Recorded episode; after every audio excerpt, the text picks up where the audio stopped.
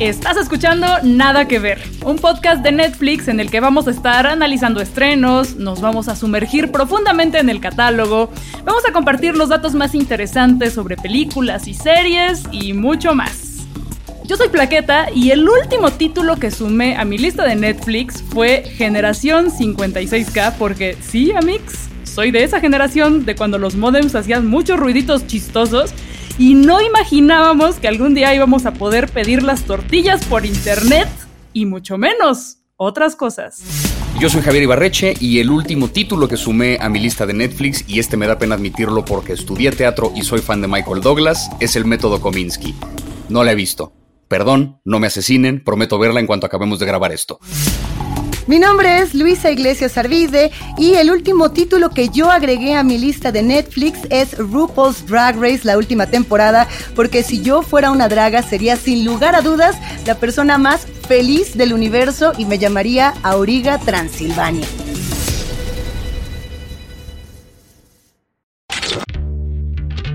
Un chavo, un corazón roto, algo de bullying en la escuela, una computadora y un negocio internacional por explotar. Historia y ficción se mezclan y pues pasan cosas. ¿Qué les cuento, Mix? Y bueno, acá es cuando decimos que esas cosas que hace este muchacho en particular son algo ilegales. Muy ilegales. Va, no prueben esto en casa, ni en la calle, ni en ningún lado. Es muy ilegal mucha hormona adolescente, mucha hormona teen y algo de lisergia. En una mezcla de realidad y ficción protagonizarán este, esperemos que sea un gran y magnífico y espectacular nuevo episodio de Nada que Ver.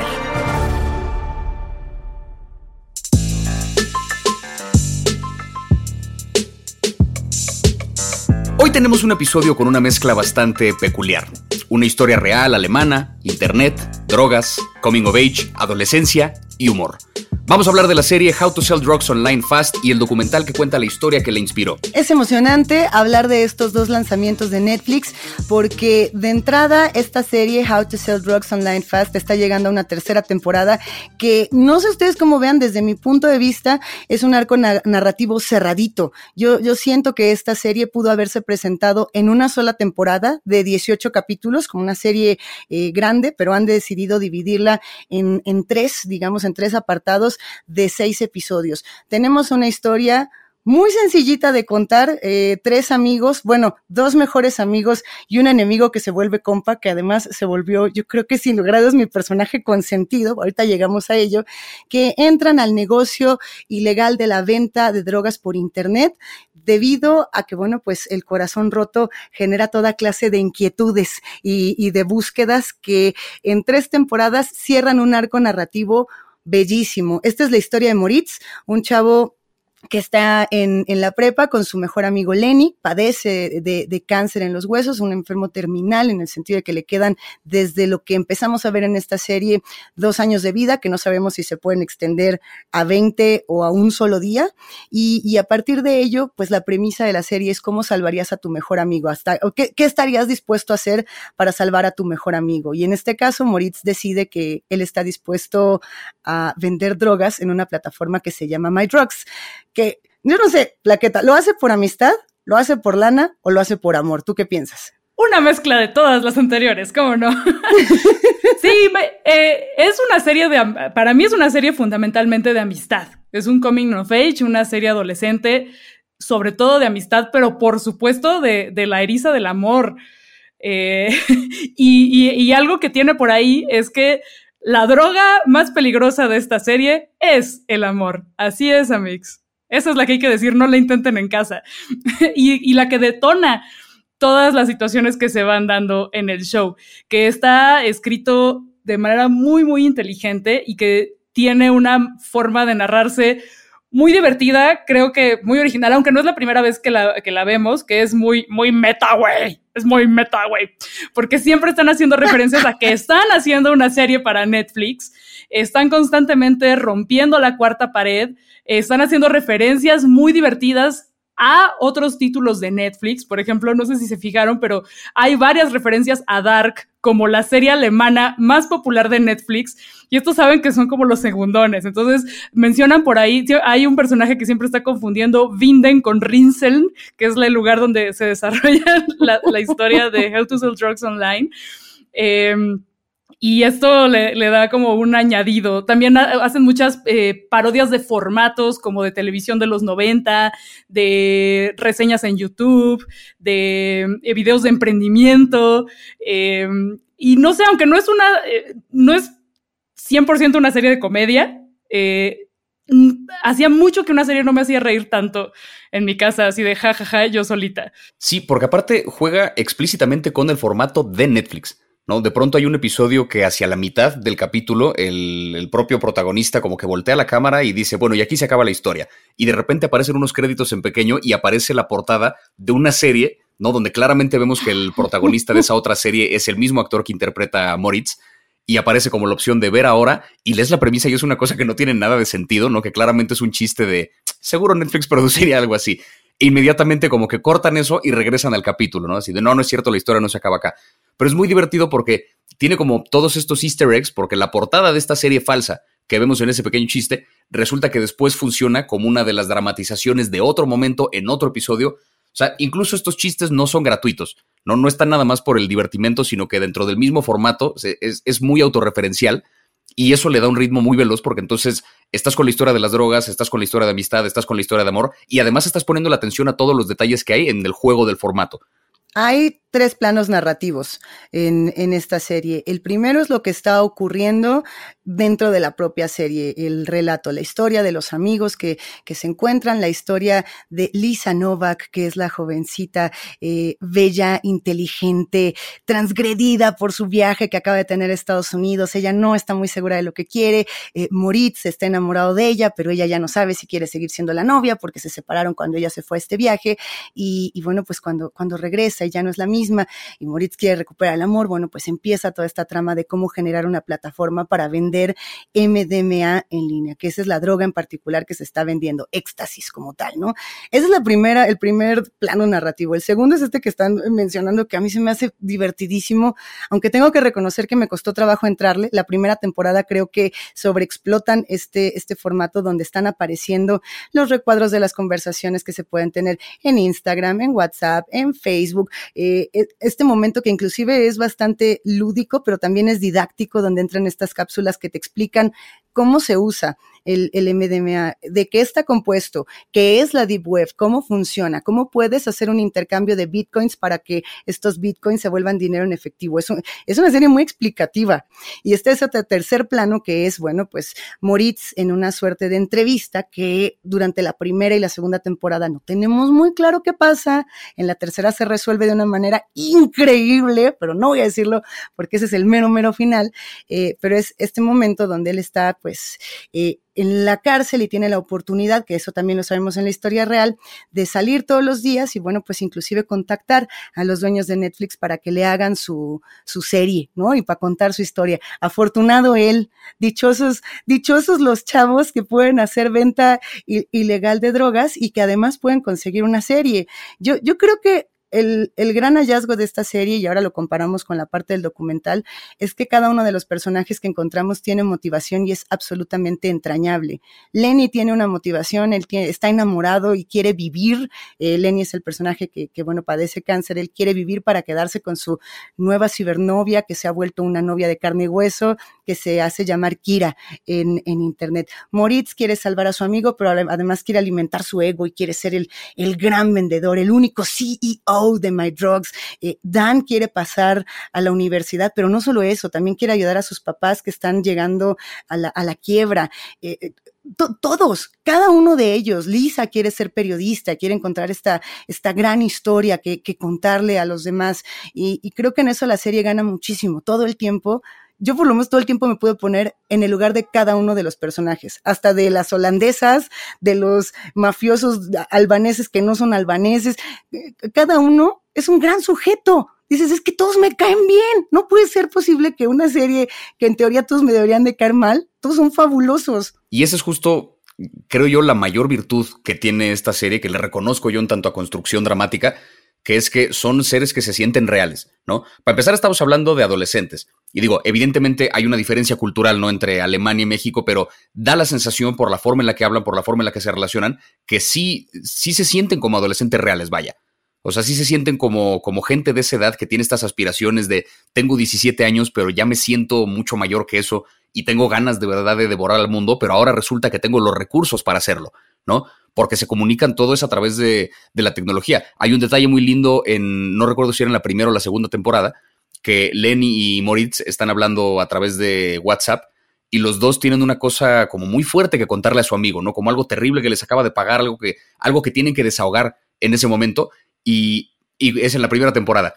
Y cuando están a punto de escribirlo y borran el mensaje, y, no, todo bien. Y Lenny está a punto de confesarle y lo borra y no todo bien. Y luego Lenny se voltea a su computadora y a un completo desconocido le dice sus verdades y le confiesa es que me acaba de pasar esto y por eso estoy dolido. Justamente antes de conocerla. Entonces es muy interesante porque es esta idea de, claro, le confías tus más íntimos secretos a alguien que no conoces para nada porque te sientes más seguro en ese anonimato de decir, aquí no va a haber juicio Aquí no voy a tener que lidiar con verle la cara a mi amigo después de que sepa esta cosa horrible de mí. Se lo digo a alguien que no me conoce y esa es un poco la forma de relacionarnos con muchas cosas hoy en día. Y a eso le sumas que son personajes que, como decías, son muy complejos, tienen sus motivaciones. Es una historia que no pretende ni celebrar ni juzgar lo que están haciendo los personajes, pretende que los personajes se desarrollen en lo que están haciendo. Y eso lo celebro muchísimo que es una serie que no trata de darme lecciones, simplemente me muestra una historia interesante con personajes bien armados. Y me pongo a pensar también en, eh, justo en todos estos contrastes, que hay un contraste también muy interesante en el rol del nerd, digamos, en, en la comunidad escolar, ¿no? Precisamente en un mundo que depende tanto de lo tecnológico, pues el que tiene dominio de lo tecnológico es el que domina. ¿no? Es, el rey, digamos, de, de, esta sociedad, de esta jerarquía social adolescente, entonces, claro que las personas que conocen cosas acerca de la Deep Web y que dominan así el cómo meterse a la cuenta de alguien más y que saben sacar información de la gente a partir de sus redes, son las personas que realmente controlan este, este pequeño universo, ¿no? Que es este contraste muy interesante que hemos visto socialmente en los últimos, que será 20 años, donde hace 20 años, pues la figura del deportista, del atleta, del popular, la figura que sería Dan, sería el que naturalmente estaría como en la cima de esa jerarquía en su escuela pero la historia que vemos cuenta otra cosa. Sí es muy popular, sí es muy querido, pero nos hablan de una realidad en la que el nerd es el que ya sabe desde esa edad que va a triunfar y ni siquiera como en un sueño lejano de algún día voy a tener un trabajo. No, es me estoy haciendo ese trabajo ahorita. O sea, ahorita ya gano 10 veces más que tus papás, ¿no? O sea, es una cosa, es un contraste bien interesante y que creo que se explora de una manera muy peculiar en el documental, ¿no? Esta figura del nerd que se vuelve un gángster, ahí hay unos contrastes que me parecen absolutamente fascinantes en este documental. Ya vamos a empezar. Habrá a quienes les guste y a quienes no les guste, pero va a ser necesario que lo vean, porque es importantísimo para entender un fenómeno internacional que ha tenido toda clase de imitadores, toda clase de, expectativas. Shiny Flakes es la verdadera historia de How to Sell Drugs Online Fast. Es así de sencillo. Moritz en la vida real es un personaje llamado Maximilian, un joven que, bueno, pues ha estado en todas las portadas de todos los periódicos, de todas las revistas, de todo el mundo, debido a que inicia esta compañía desde su cuarto, cosa que se puede decir muy fácil en un podcast, pero estoy segura que no lo fue tanto eh, en una habitación. Y para un joven de 17 años emprender una aventura de estas dimensiones debe haber sido muy emocionante, muy atemorizante, muy estresante, muy angustiante y también eh, de muchas reflexiones de quién soy y qué quiero ser, cosa que no sé si el documental alcanza o no alcanza a retratar. Es, es complicadísimo. A, yo, ¿qué les pareció? Porque yo ya voy a empezar. ¿Qué, ¿Qué les pareció? A mí me parece desesperante que este personaje tiene, logra juntar cuatro millones de euros y no se compra ni unas chanclas. Está el güey ahí metido en su cuarto. O sea, uno esperaría que ver la opulencia de Luis Miguel la serie, yates, o sea, un montón de cosas. Cómprate un nuevo Xbox, aunque sea para tomarle fotos allá a la mercancía más bonitas, y nada, nada, nada, nada. Entonces, ¿qué es el éxito para algunas personas? Ahora, también tiene que ver que todo esto pasa en Alemania, donde pues todos los derechos están garantizados y el acceso a salud, educación, a servicios básicos. Entonces, pues no necesitas ir a comprarte muchas cosas. Pero está el güey ahí, eh, sin él solo, creando este imperio y obsesionado con ser el mejor y feliz de ser I'm CEO, bitch. Claro, porque ahí, por ejemplo, si Breaking Bad hubiera sucedido en Alemania, es como, señor, usted tiene cáncer, aquí está su seguro gratuito, fin. O sea, ahí se hubiera acabado esa serie, ¿no? Entonces, estamos hablando de una realidad completamente diferente. Este personaje de eh, Maximilian sí es, sí es el anti-gangster, este tipo, ¿no? Porque ni da la pinta, digamos, como físicamente de lo que estamos acostumbrados a ver en el cine y en la tele como, como un narcotraficante, ni tiene los gastos ni la opulencia de uno, ni tiene tampoco la actitud de uno. O sea, lo que es muy interesante en el documental es que cuentan cómo no empieza por una cuestión de, avaricia, no empieza porque le hayan roto el corazón, como si es el caso de la serie, ¿no? Que es como esto que le agregan a la ficción para darle un poquito más de drama y que, y que se agradece porque lo hace interesante. Empieza por curiosidad. ¿no? En este mismo fan en el que te platica, cuando tenía 14 años yo me metí a la cuenta de un desconocido ahí en la Deep Web y pues aprendía cómo borrarle sus fotos, no más por diversión, no más porque era como, a ver qué puedo hacer con estas herramientas. Y cuando se da cuenta que puede armar esta página, se da cuenta que puede armar este imperio de drogas, le nace una curiosidad de ver, ¿podría hacer esto? Y empieza a comprar y empieza a investigar y todo lo hace desde una computadora. Es un experimento que nace genuinamente de la curiosidad, que se convierte en una bola de nieve que solo crece, crece, crece, crece y llegó a dimensiones no exorbitantes, o sea, se convirtió en un imperio internacional, pero todo partió de un morro diciendo, a ver, ¿puedo hacer esto? Y que lo hace porque dice, yo puedo hacer eso, pero mejor. El sitio que ya está ahí vendiendo drogas en línea está muy feo, tiene una interfaz horrible, están bien feas las fotos, no se entiende. Yo lo voy a hacer, pero chido. Y el güey ni sabía qué, qué eran las drogas. Tuvo que googlear qué es la cocaína, voy a tener suerte, qué es el MDMA, voy a tener suerte ni siquiera le interesaba esa industria. Y ¡pum! Así, eres el más exitoso del mundo. Cuidado con lo que deseas, amigo. Ahora bien, en, el afán de, de, mantenerse totalmente imparciales, los creadores de este documental, lo cual se agradece porque creo que nos ayuda a que cada uno de nosotros nos podamos formar nuestro propio criterio, estemos de acuerdo o no con la regulación de las drogas, porque además ni siquiera ese tema no se pone sobre la mesa en el documental. No hay un momento en el que se diga es correcto que se regulen a nivel internacional o no lo es. Eso te lo está dejando a tu propia elección. Pero e, en ese mismo afán a mí me generó muchas dudas y, un conflicto importante para empatizar con Maximilian. Y yo no sé si, a ustedes les ocurrió lo mismo.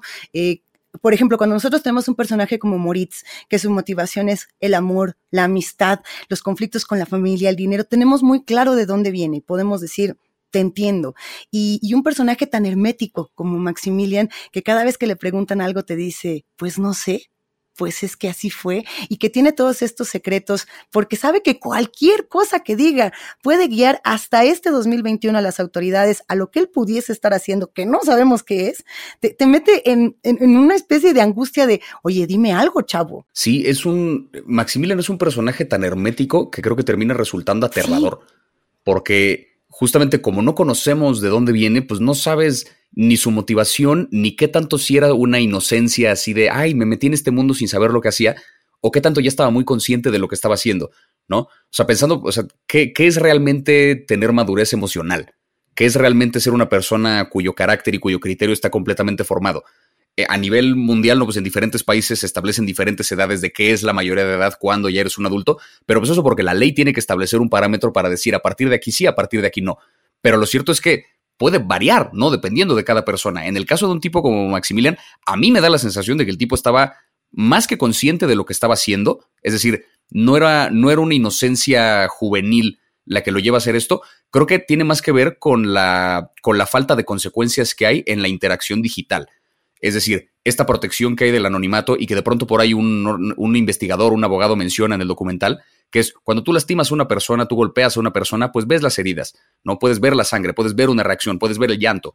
Ahí puedes sentir empatía y puedes de pronto darte cuenta que lo que hiciste está mal. Pero cuando estás vendiendo drogas en línea y no sabes ni quién las vende, ni quién te las está comprando, ni cómo las están consumiendo, ni qué les pasó, pues no tienes esta culpa de ver realmente cuál fue la consecuencia de tus acciones.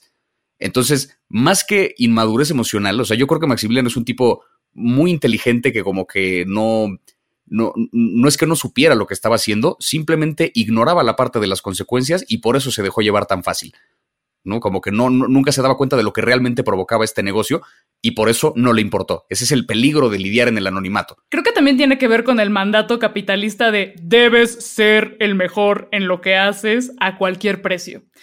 Y justo con lo que dices, que, todo el cagadero que se hace con el mundo de las drogas, la violencia, pues no le toca a, ese tipo de vendedores, sino que está en otro lado, está en lo que decías, Luisa, en los niños sicarios, está por aquí, está en países eh, del, tercer, del comillas, comillas, tercer mundo.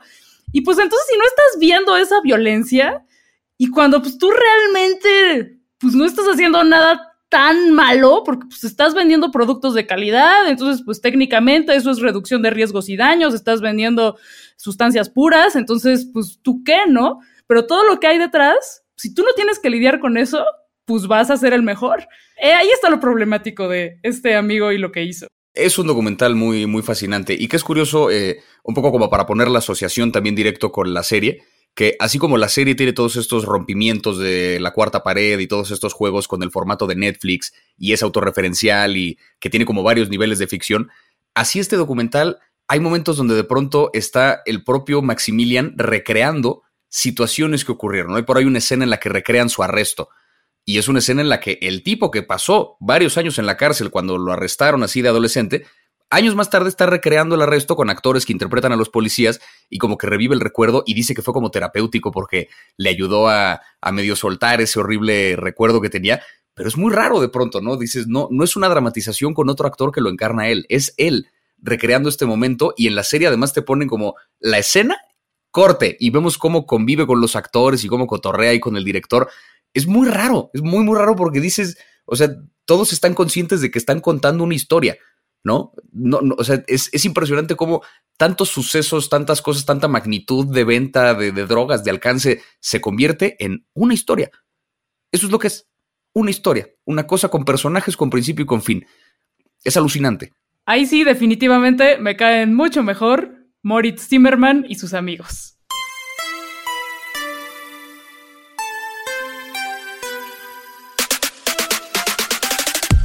Si te picaste con How to Sell Drugs Online porque es una serie de adolescentes, coming of age, con todos estos problemas, yo recomendaría Derry Girls, que es sobre un grupo de chicas irlandesas en los 90, en un contexto muy complicado en Irlanda del Norte, eh, que van a una escuela católica y es divertidísima y muy, muy entrañable y pues aparte tiene el factor retro.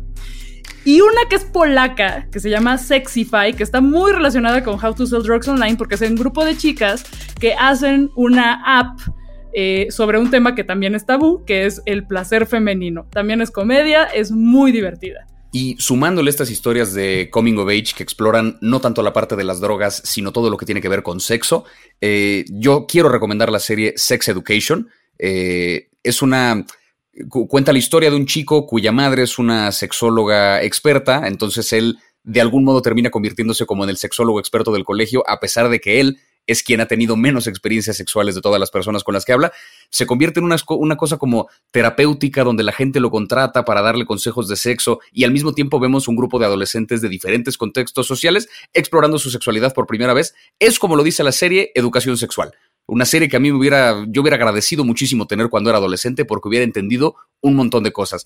Que es el mismo caso que esta otra serie, la de Big Mouth, que está jugando más con la farsa, eh, una caricatura además, una serie animada con una animación que de pronto es bastante grotesca en el sentido bueno de la palabra. Es una serie que también juega con, eh, con el, el, ingreso, digamos, a la pubertad, ¿no? Un grupo de niños que cuando cumplen 12, 13 años, se les aparece por primera vez el monstruo de las hormonas, que es literalmente un monstruo, un personaje que los persigue y que les encamina y su conducta a partir de lo que están sintiendo. Todo está lleno de metáforas. La ansiedad es un mosquito, la depresión es un gato enorme que se te siente encima. Es una cosa loquísima, brillante, donde te explican también un montón de, de situaciones adolescentes, de manera que uno hubiera agradecido tenerlas de, de pequeño. Y nada más para terminar, la serie de Control Z, una serie mexicana eh, que cuenta también una historia que ocurre dentro de una preparatoria, que tiene que ver también con un uso indebido, digamos, de la tecnología. Eh, empieza por ahí y aparece un hacker que libera secretos de los diferentes compañeros del colegio y la serie gira en torno a un thriller donde tratan de encontrar justamente quién fue el hacker, quién filtró esta información, pero en medio de eso vemos adolescentes que genuinamente se comportan como adolescentes, eh, es un drama muy interesante y es además la serie que sucede en una escuela escrita por un guionista que fue en su momento director de una preparatoria. Lo sé porque yo trabajé con él, fue mi jefe en algún momento en la preparatoria en la que yo daba clases. Me consta que esa serie tiene por ahí un par de inspiraciones en la realidad, entonces sí es una serie de adolescentes que se siente adolescente. Vale mucho la pena. O sea que tú sales en esa serie, Javier. Como inspiración. No, porque no soy tan importante aparentemente, entonces no me hizo un personaje, pero pero reconocí a varios.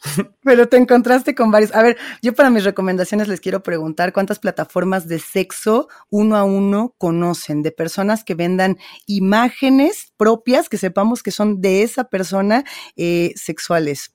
Algunos de los dos, ¿qué, ¿qué plataformas conocen? ¿A poco hay otra que no sea OnlyFans? Seguro. Puede ser OnlyFans, por ejemplo, ¿no? Eh, algunas personas, hasta donde tengo entendido, también lo pueden hacer en su Patreon. Ah, pero, pero no se usa tanto para eso. Hay, hay una película que se llama Cam, que justamente hablando de, cómo puedes conseguir dinero por internet a través de cosas cada vez más macabras.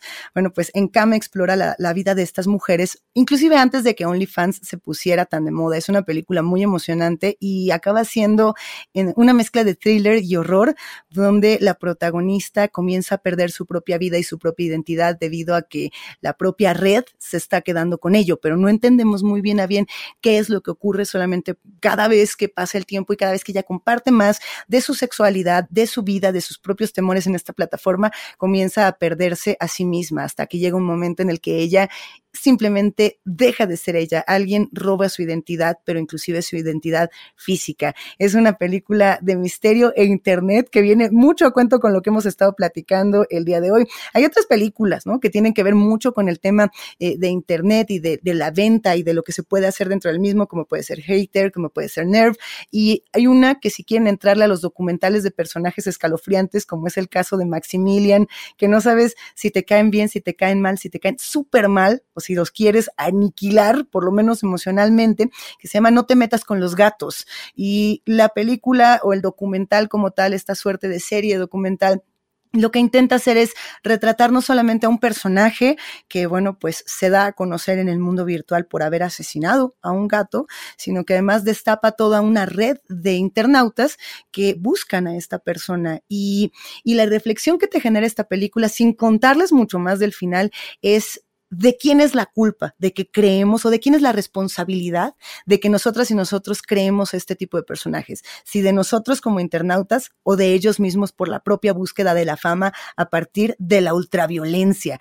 Es una gran, gran experiencia ver No te metas con los gatos, porque esta película, sin lugar a dudas, se mete contigo. Yo la recomiendo profundamente. Tan fácil que es usar el internet para ver Netflix y la gente haciendo estas cosas. No te digo. O sea...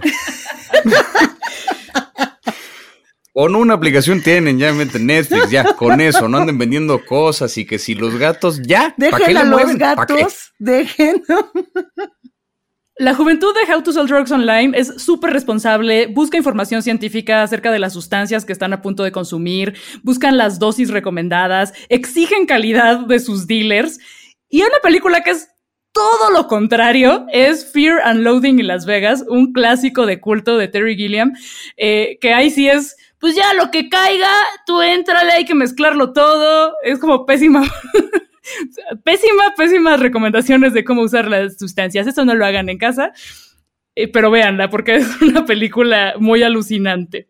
Y resulta que en Netflix hay muchas series alemanas, por si están aprendiendo alemán. Esto les va a ayudar mucho porque incluso tenemos Nailed It Alemania y a cantar Alemania. O sea, hay de todo.